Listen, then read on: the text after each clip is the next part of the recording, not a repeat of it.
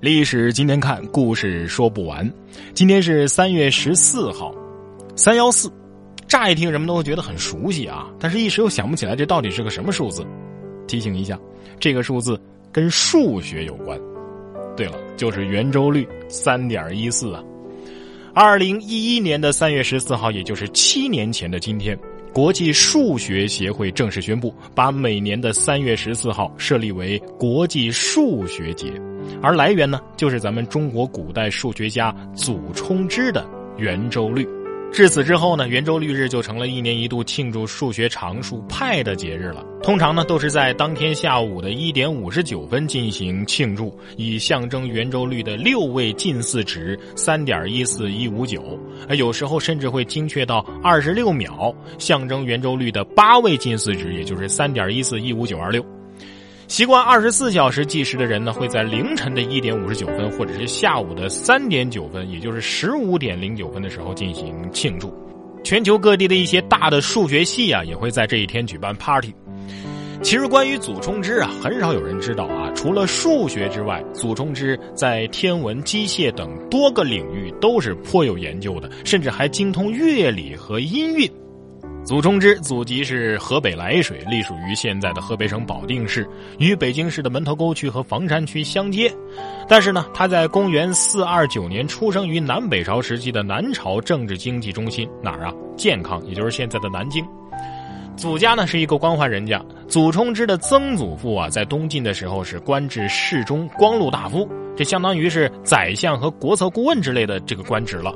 他的祖父和父亲呢都在南朝做官，祖父是大将亲啊，掌管着宫室、宗庙、陵寝的土木营建；父亲呢是奉朝请，这是一个闲散的大官。古代啊，称春季的朝见为朝，而秋季的朝见呢为请。哎，这个家族的历代成员呢，大都对这个天文历法都是颇有研究的。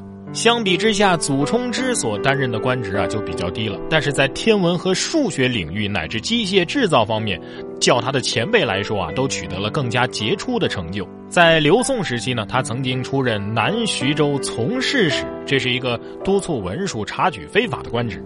但是在这里必须要指出的是，这个南徐州啊，并不是徐州之南，而是徐州东南三百多公里之外的哪儿呢？镇江。他还做过娄县，也就是现在苏州昆山的县令。直到萧齐王朝的时候呢，祖冲之啊才官至长水校尉，这是他一生担任过的最高官职了，四品官。从青年时期开始啊，祖冲之就对数学和天文学啊怀有浓厚的兴趣。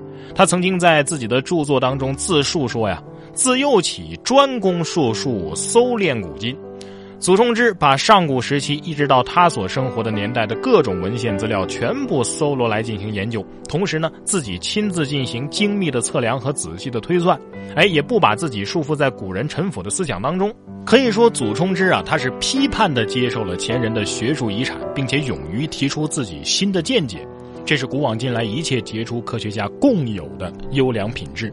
在数学领域啊，祖冲之师承的是比他早两百多年的魏晋时期的刘辉。刘辉就是计算圆周率的割圆数和计算球体积方法的发明人。在古代呢，包括中国和巴比伦在内的一些民族啊，都把三作为是圆周率。在这方面呢，古埃及人的计算呢相对精准一些，他们得到的圆周率是三点一。但是刘辉用他的割圆数啊，求得圆周率是三点一四。这与古希腊数学家阿基米德算的圆周率啊，已经是一致的了。但是呢，阿基米德比刘辉要早六个世纪。也有人认为刘辉算的是三点一四一六，但是没有足够的证据。而祖冲之所计算出的圆周率的范围是什么呢？是三点一四一五九二六和三点一四一五九二七之间，这也就精准到了小数点的后七位了。此外呢，他还得到了被称为是幂律的这个分数的圆周率。而德国人奥托求得密律，则比祖冲之啊晚了一千多年。在祖冲之生活的年代，算盘都还没有发明呢。人们使用的计算工具是什么呢？叫算筹啊，它是一根根呃一寸长的方形或者是扁形的小棍子，有这个竹的、木的、铁的、玉的等等材料。计算的数字位数越多，所需要摆放的面积啊就越大。算筹计算一次呢，就必须赶紧用笔啊把这结果记下来。但是这样的话呢，就无法得到直观的图形和算式，因此啊，只要有差错，就只能是从头开始。可见祖冲之啊是多么的精益求精、反复筹算，才求得圆周率的精准数值。除了数学和天文学方面的工作之外啊，祖冲之还制造过各种奇巧的机械，包括指南针和千里船。同时呢，他还通晓音律，堪称是毕达哥拉斯式或者是阿基米德式的博学多才的科学人物。